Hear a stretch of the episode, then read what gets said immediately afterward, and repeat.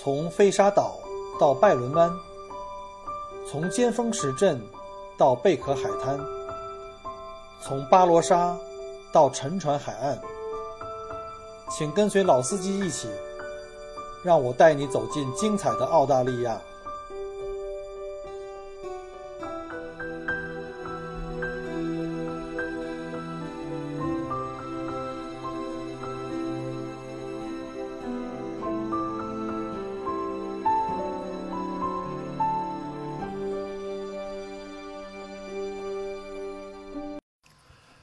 各位听友，大家好，非常欢迎各位继续收听 Michael 过聊澳洲。上一期我们讲的是咖啡之都墨尔本，然后这一期的反馈非常之好哈，就是早晨一起来，我第二天早上一起来，呃，专门有北京的听友还加我的微信，跟我聊了半天这个咖啡的故事。看来喜欢喝咖啡的人很多，那非常好。那希望大家能够继续关注我的节目哈。那看来大家对这个吃喝玩乐还是还是很感兴趣的，所以今天我想再接再厉，来一篇这个介绍澳大利亚的好吃的，是我本人最喜欢的一项，那就是聊一下澳洲吃牛排的这件事儿。那如果你们来到澳洲旅行的话呢，如果要问到我说在澳洲吃哪些有特色的当地的食品的话呢，那我首推可能就是牛排了，因为澳洲的这个牛排啊。一定是至少是我本人在澳大利亚的一个拔草清单上的第一名，呃，有有人讲过说澳洲的这个海鲜也不错，哎，这个我也承认，只不过呢，我呢对海鲜呢就没有像牛排那么痴迷，毕竟这个澳洲就是最佳牛排的代名词，世界牛排哪家强？澳洲牛排尝一尝啊。这个给澳洲牛排做个广告啊，这不是我吹的牛。你知道澳洲牛排在一年一度的这个世界牛排挑战赛上呢屡获殊荣，获奖无数。记得在去年的赛事上，澳洲牛排啊，呃，力实力碾压这个五大洲十七国，以两金一银八铜的成绩获得头筹，成为了获奖获得奖牌数最多的国家，还同时摘得了世界最佳菲力牛排的这个桂冠。那。我们来讲一下，在澳洲啊，做一头牛其实也很幸福哈。你看，我们有的客人坐着我们的车在澳洲旅行的时候，会发现呢，澳洲的农场都很巨大，而且澳洲的这个政府呢，对这个农场的饲养的密度是有要求的哈，不像在美国。你看一下美国什么德州啊、田纳西啊什么那种那种农场啊，他们的这个牛羊的饲养密度还是蛮高的。那在澳洲能做一头牛呢，估计得在上辈子积德。嗯，每天抬头看看大海，然后低头看看这个这么纯粹的、安全纯净的环境下的这个这个呃生长的草啊，然后呢不缺雨不缺不缺吃的，每天可以听听音乐哈，然后呢可以看到这样的美景，这个不枉牛生。那你说像这样的牛肉它能不好吃吗？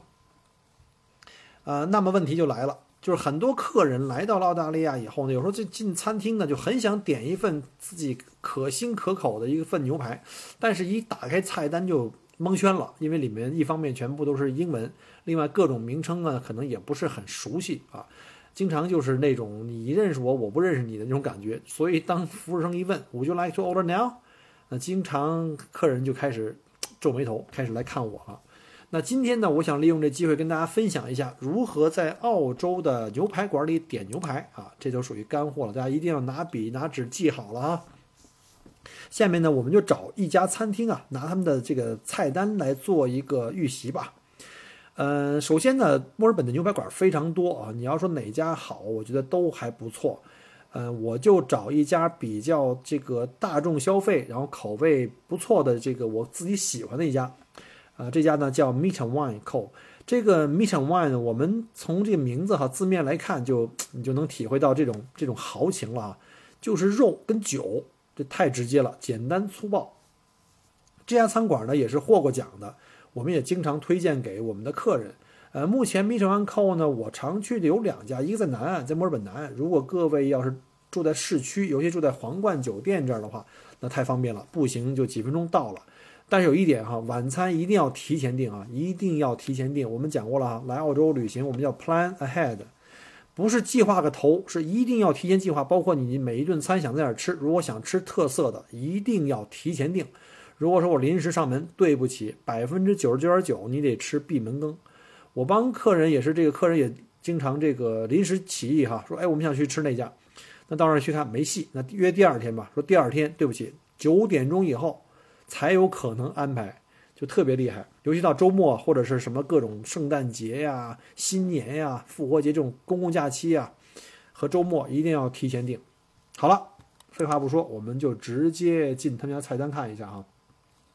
这种牛排馆菜单很简单，然后这家就算写的比较丰富的了。我们看一下菜单的左侧哈，主要是牛的种类，就是这个各个牛排的这个品种和它的部位。然后右边呢上部上半截上半呃右上角呢主要是这个不同的酱汁，就是你点牛排配什么样的酱汁。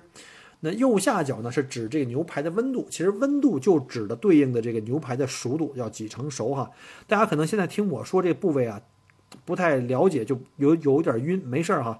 呃，稍后呢，我会把这个菜单以及我在中间讲过的一些知识点的一些图片啊，会放在我们节目后面的这个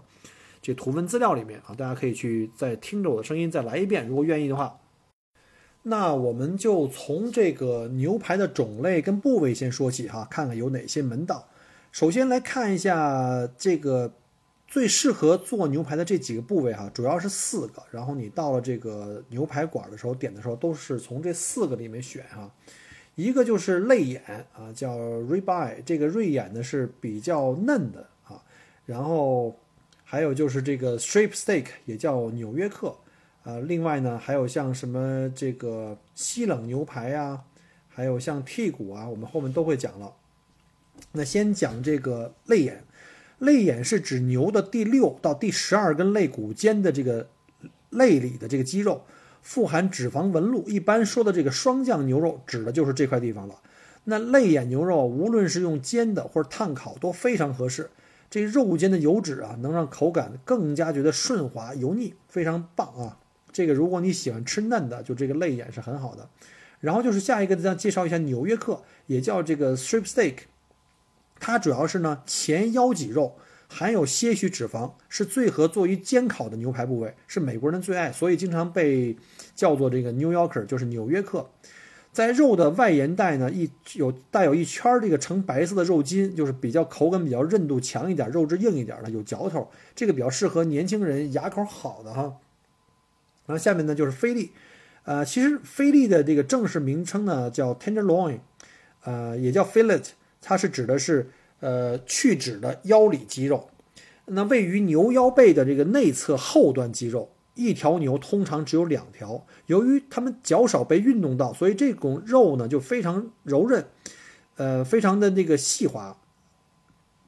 不含有肥膘，是牛排中的这个首选。一般吃牛排啊，一般去点的最多的可能就是菲力了。然后下一个是剔骨牛排，叫 T-bone，这个是本人的最爱啊，理由不多说，就是因为大。太爱吃肉了，没办法。由于纽约客呢，它是由剔骨的两边各有两块牛排组成，一个呢一边是纽约客，呃，一边是纽约客，另外一边呢是一小块菲力组合在一起的。那你想一下，这个一边是 strip 牛排，一边是那个 fillet，中间被这个腰脊骨隔着，非常巨大。呃，有的人讲说这东西是够两个人吃的了，适合大胃王。其实我觉得不一定，像我这种肉食爱好者，这个一块将将好哈，刚刚好。然后我们看这个，再回到这个菜单的上方中，会看到下面的有一些种类的选择，呃，就是在我刚才没有讲过的，比如像 rump，rump 主要是指的是后腿肉的牛排，呃，如果烹饪的比较好的话呢，也会很好吃啊。但是我更建议就是还从另外三种选啊，就从菲力啊、纽约客和这个肋排里面选，因为 rump 容易做的比较这个火候大的话，会觉得有点硬。那从这个牛肉的味道的浓和淡。以及这个肉质的嫩和老来区分的话呢，我们就按照这个顺序从嫩和味儿淡开始往上讲哈。如果你喜欢比较吃嫩的，比如像老人啊牙口不太好，就建议用这个就选这个菲力或者小菲力。然后再往上呢，就是味道偏浓一点，但是肉呢仍然是相对来说比较细嫩的，有剔骨啦啊。然后呢，还有就是 porterhouse，porterhouse 也是在这个牛排馆里点的上座率非常非常多的。Porterhouse 呢，其实对应的就是上等的腰肉啊，上等的腰肉。然后再往上，就是我刚才讲过了哈，纽约客，纽约客就是相对来说呢，口感比较偏硬一点啊，然后味道呢会偏浓一点。还有就是西冷牛排啊，西冷牛排也是跟纽约客就是这个味道和这个浓度和这个肉质上都会相对比前几种的话要更深一点。那到了这个 ribeye 就到了最最这个味道浓的了啊，这个是最浓的这个味道。这个如果要是要这个想吃的老一点的肉的话，就选这个 ribeye。这个可以根据自己的个人喜好来挑选了哈。比如说像我们家这一家出去吃牛排的话呢，像我丈母娘呢就喜欢比较吃嫩一点的，我会会帮她挑这个菲力了，菲力牛排会比较嫩一点。那我爱人呢就比较喜欢吃纽约客，他喜欢有嚼劲儿的。那我就不用说了，肯定是剔骨了，因为量大。好了，我们再看一下，在菜单中你还会看到啊，在这个牛的种类和这个部位的后面，还会有标注叫 grass fed 幺二零 D 的，或者是叫 grain fed 幺二零 D，这是什么意思呢？就是分为草饲牛跟谷饲牛这两种不同选项。呃，草饲牛是指在天然草场上放牧的牛，那肉呢就相对于比较精瘦，因为它在草呃草场里走动嘛，吃那个鲜鲜的草。那瘦肉部分呢就呈深红色，因此呢脂肪较少，那个味道很浓。就如果你想吃牛肉味很浓的，那这个草饲牛非常适合，它肉质也相对细嫩，然后牛肉的本味儿呢更浓一点。那谷饲牛就不一样了，它是指在用谷物饲饲养不得不低于特定天数的，比如说幺二零 D 是指。呃，要谷物饲养至少一百二十天的啊，你可以看到这个后面就有一个什么多少数字啊，三位数字一般都是一个加一个 D。那谷物呢，营养比较均衡，然后里面富含这个植物蛋白，然后比如说像里面含大麦了、小麦了、高粱和玉米。那谷饲牛肉的瘦肉部分稍微偏粉红一点，因为里面就是这个脂肪含量相对多一点，而肥肉呢就是以白色为主，但是不能是整块白白色哈，要它要在。在这个谷饲的期间呢，也要稍微运动，好让它的瘦肉跟这个肥肉呢非常均匀的散布啊，肉质呢同样细嫩可口，但是呢会有更浓郁的这个黄油的味道，我们也叫这个雪花牛嘛。那菜单中还有像这个不同的牛的品种啊，比如说像 Mont 或 Shorten，还有像挖格语。那挖格语我们就很熟悉了，就是这个和牛了啊，这是不同的品种的牛。呃，其中最大名鼎鼎的就是这个和就是和牛了。那顶级的和牛呢，油脂呢丰富细腻，油花分布的很均匀。均匀的话呢，就类似像这种大理石的花纹啊，非常的香甜可口。顶级的和牛在这个育肥饲场呢，大概要养三百到六百天，就是这个特别好的和牛，以便产生更加丰富的这个油花啊。一会儿我把那照片，我这有一张照片发给你们看一下。我看了以后，现在，哎呀，这个以后深夜做节目。真的不适宜这个讲咖啡呀，讲吃的，这个一会儿我得来个 宵夜去了。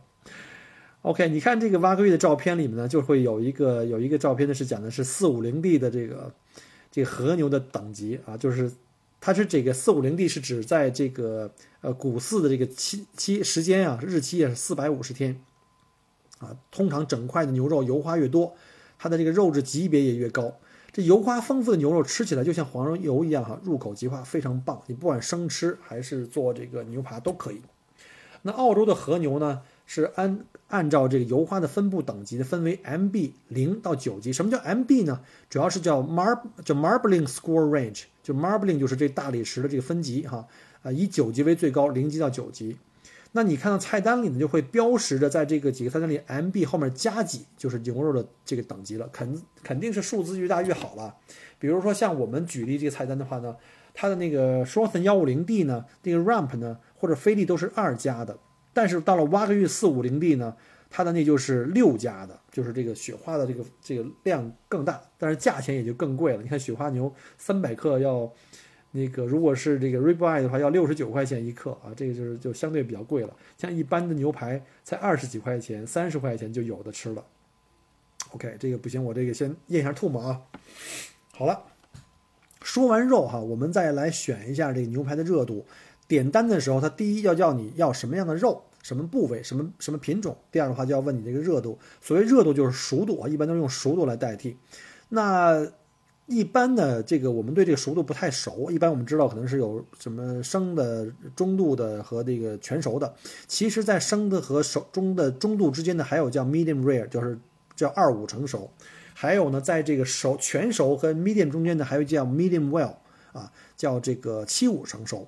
啊，那为了方便大家理解这个不同的温度相对应的这个熟度。啊，我们稍后呢也会给一张图表啊，非常清楚的给大家列出来。其中，rare 很多人生的说生的不就是一块生牛肉呢？还不是，是煎的温度相对来说比较低，时间比较短，一般是指一百四十度。那中间温度是一百四十度，那后面呢就是到了这个二五成熟是一百四十八度，叫 medium rare。然后到了中度熟就是半成熟啊，五成熟是一百五十度。那七五成熟呢，就是 medium well 啊，就是一百五十五度。那再往后呢，就叫 well done。基本上呢，我不太推荐 well done。有很多人说，哎呀，我还是吃全熟的吧，这生牛肉我可能受不了。但是那全熟的太老了，对我们来说已经太老了。而且我发现，在澳大利亚呢，大部分餐馆的这个熟度的控制呢，还是偏保守，就是说它可能要比你的理解中还要熟一点。那有没有有人问有没有比这个 well done 更熟的？当然有了，一百六十五度嘛，就是凡是大于一百六六十五度，这牛排基本上在我看来就没得吃了，就变成牛肉干了。这这英文呢叫 shoe leather，就是你的那个你知道吗？穿的皮鞋上面那个皮就有那么硬。当然了，没有那么夸张了哈，就是基本上没有得吃了。那到底点哪种比较适合啊？一按照我的理解，按照我吃牛排的这些经验。呃，我在美国吃的话，发现美国人还是比较激进一点啊，澳洲人比较相对保守一点。我建议，如果是老年人，呃，牙口不是特别好，有但是也不太希望吃那个血的呼啦的那种那种生牛肉的话呢，我就建议呢，最多最多要 medium，medium 已经很好了，中间的肉呢又不会很老啊，肉质鲜嫩，牛肉的味道又很浓郁，但是又不会出现那种血的呼啦的那种，就是我们叫粉红色断面哈。一般在美国点 medium 的话，一定会出现粉红色了。那我自己吃，如果我觉得这个这个青年人啊，像我这种青年人，真的是青年人，大家大家这个问题不要质疑啊，不要再质疑了啊。像我一样的青年人，一定要点这个 medium rare，就是二五成熟，不要怕哈，二五成熟不至于是生牛肉呢，就连完全你点这个 rare 都不是生牛肉，二五成熟的断面呢是略带粉红色，那汁水相对来说还够，肉质呢比较鲜嫩啊，这个这个尤其是这个。呃，牙不好的一定要选这种哈。那如果你要挑战一下自己的这个这个感官刺激，要要想点一个 rare 也没问题。它外观上已经没问题，外观上基本上已经是熟肉的颜色，只不过切开以后会发现里面的这个大部分百分之九十的这个肉还是这种就是血红色的这种，中间尤其是还会有这汁血，一刀下来汁血会流出来。好了，这个点什么样的火候也都建议过了。所以呢，我就开始往下介绍关于点这个牛排汁儿，这个学问也蛮多的。呃，牛排汁的选择太多了哈。我们根据提供的这个菜单来看，从上往下有葡萄牙汁啊，还有这个 barbecue 汁，然后还有非洲辣酱，还有蒜蓉奶油酱，还有胡椒辣酱，还有这个南蓝奶酪酱和蘑菇酱，以及黑蒜黄油酱和红酒酱。餐每个餐厅啊，它的酱汁可能不太一样，即便名字叫的一样，它的调汁的这个比例和口味口感会有些许的差异。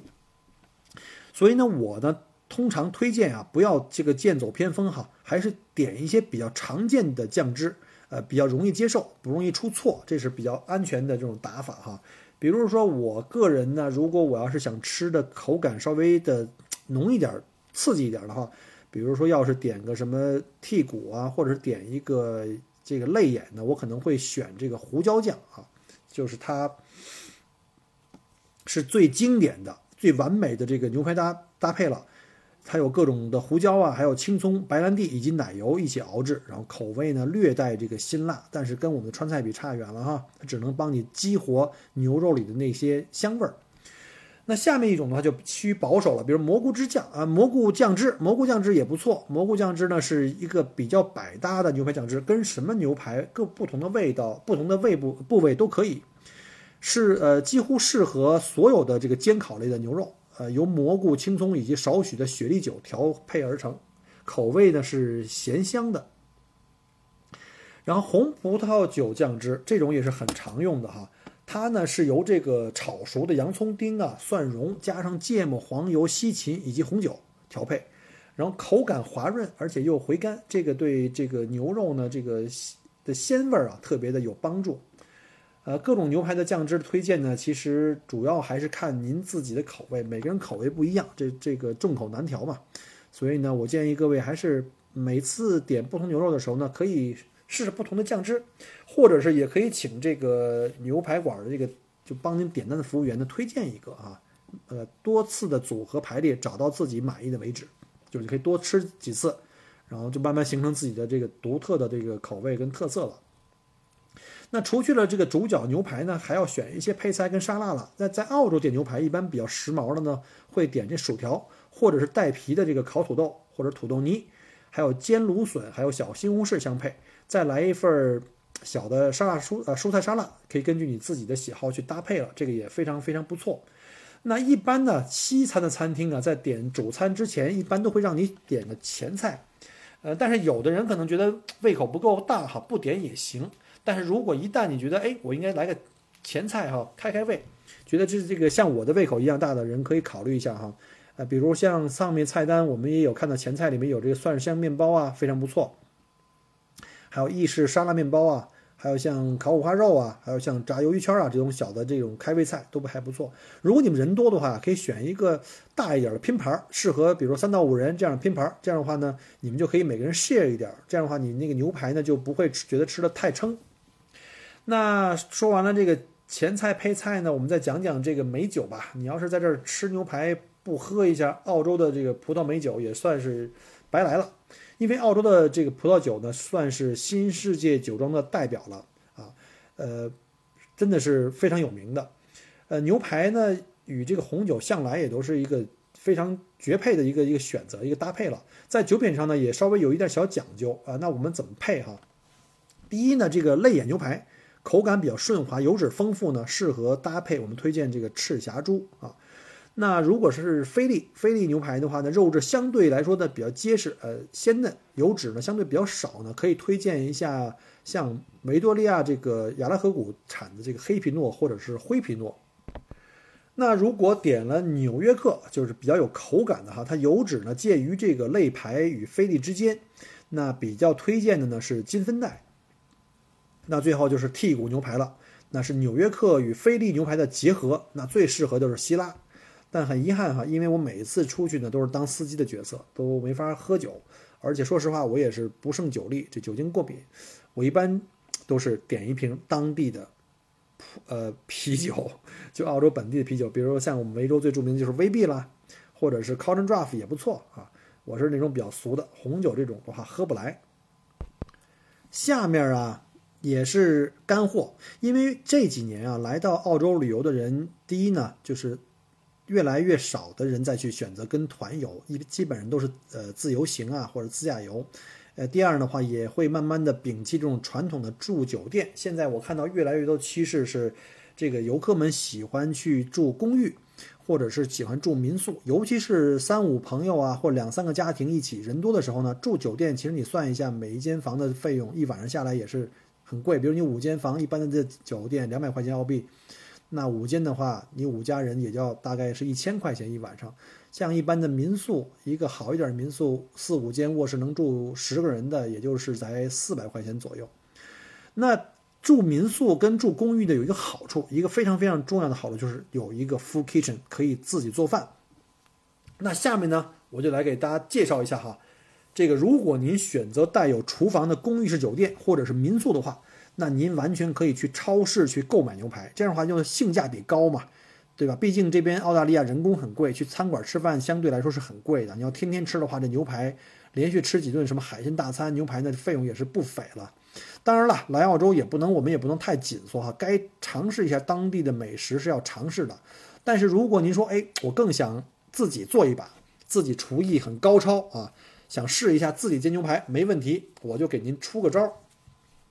到了超市以后啊，肉架就是那个肉食货架上面很多选择，很容易蒙圈哈。别着急，慢慢的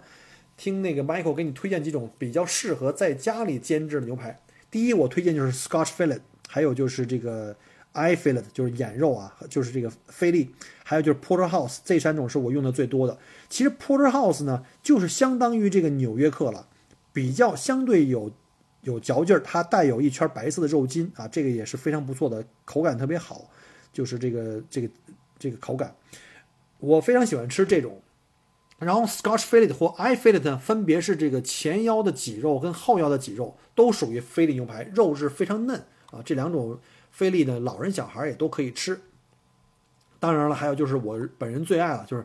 超大的剔骨，在超市里卖要比在这个餐馆里点便宜的很多啊。这几种呢是我们自己买回来在自己家里常做的，是我比较熟的。我基本上每一种都吃过，包括羊排、各种猪排都吃过哈。要是吃牛排的话，这三种是我比较推荐的啊。当然了，因人而异了，您也可以有自己的其他的选择。那下面再给大家讲讲自己做牛排的有一些注意事项。澳洲牛排品质非常好啊，只需要一些简单步骤就可以变成美味大餐，但是要注意。首先，第一，牛排不要从冰箱里面取出来就马上煎制。因为这样会影响牛排的肉内部那个肉质的那个熟成，因为里面的温度过低嘛，它一般都是在冰箱里保存在这个四度以下的。最好呢，把牛排拿出来以后呢，在室温下放置大概一小时，在室温下哈放置一小时，就达到了一个比较好的室温温温温度的时候，再进这个油锅。呃，在这个时候呢，也不要浪费这一小时时间，我们可以把这个冰箱里取出来牛排啊，先简单进行一下腌制，比如橄榄油啊、海盐，还有就是胡椒碎哈。然后呢，两面都可以涂匀，呃，这个调料你也可以在超市里在买肉的时候可以同时买回来，呃，放置一小时以后开始要先预热煎锅，锅要烧的热一些，不要这个温水煮青蛙，因为温水煮青蛙以后肉就会很老，必须要快火急火攻，所以锅要烧的热一些再开始煎，这样可以让牛排表面的蛋白质呢可以在短时间迅速凝固，从而锁住里面的呃汁水。煎的时候呢，可以稍放一点黄油啊、橄榄油。呃，煎制过程中不要频繁的翻面儿哈，一面煎好了，但是只要不糊就好了哈。一面煎好了再煎另外一面。那下面一个问题是很难的一步骤，就是如何来把控几分熟。一般两厘米左右厚度的牛排啊，一般每面煎两到三分钟是 rare，四分钟是 medium，五到六分钟就是 well done 了。每面哈指的是每面，所以你煎一份牛排最多，你要是要 well done 的话，最多十分钟。啊，一般像我吃的话呢，也就是个一面是个三分钟，也就是两面加在一起六分钟。但是这儿有个问题啊，这个掌握的度要取决于你用的火是不是够大。各个家的家庭的火呢，火力是不一样的，甚至有的老外的房子用的是电锅，那电锅是让我最头疼的。有的时候带客人出去深度游，一下要走几天，各个地方住的这个环境都不一样，有的时候是碰到电锅，要是客人说，哎，今天晚上咱们煎牛排，电锅的温度真的是很慢。我就得等啊等啊等到很久，所以我一般都是在这个，呃，等那个牛排的时间，先把这个锅先热起来啊。那有一个很简单的方法可以测这个，就是你如何来找到这个牛排的硬度和时间的对应关系哈。我们稍后呢会有一个手势图，就是拿左手的拇指从食指、中指、无名指跟这个小指一一起的分别的，就是相互连接。这时候呢。拿我们的右手的，就另外一只手的这个手指呢，去触碰一下你的拇指下面这的这块肌肉啊，然后呢，这个这个肌肉叫鱼际肌啊，摸一下这个肌肉，你摸食指的时候是很松软的，摸到小指的时候就会很硬，这就相对应的不同的这个熟度啊。到时候你们可以参考一下我们后面的那张图，我现在讲的话你们也不一定听得懂。那煎制过程中呢，也可以放一些小辅料，比如像 rosemary 啊，或者是。横切的大蒜涂抹在这个牛排表表面来调味儿，而且呢，记住哈，刚煎完出锅以后的牛排不要马上切开吃，你一定要让牛排先休息一下，往这个室温再回调一段时间。这个目的呢是什么呢？是为了让你呢能把这个牛排充分的再放松，把里面的汁水再释放出来。而这个释放的时间，呃，可以是你煎制牛排的长度那时间长度的一半左右吧。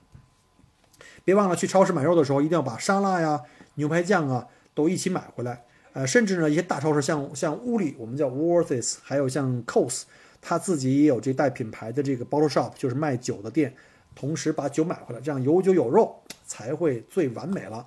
好了，这一期时间也够了，我也讲饿了，我给自己去弄块肉吃吧。祝各位牛排吃的愉快，有什么问题欢迎给我留言，拜拜。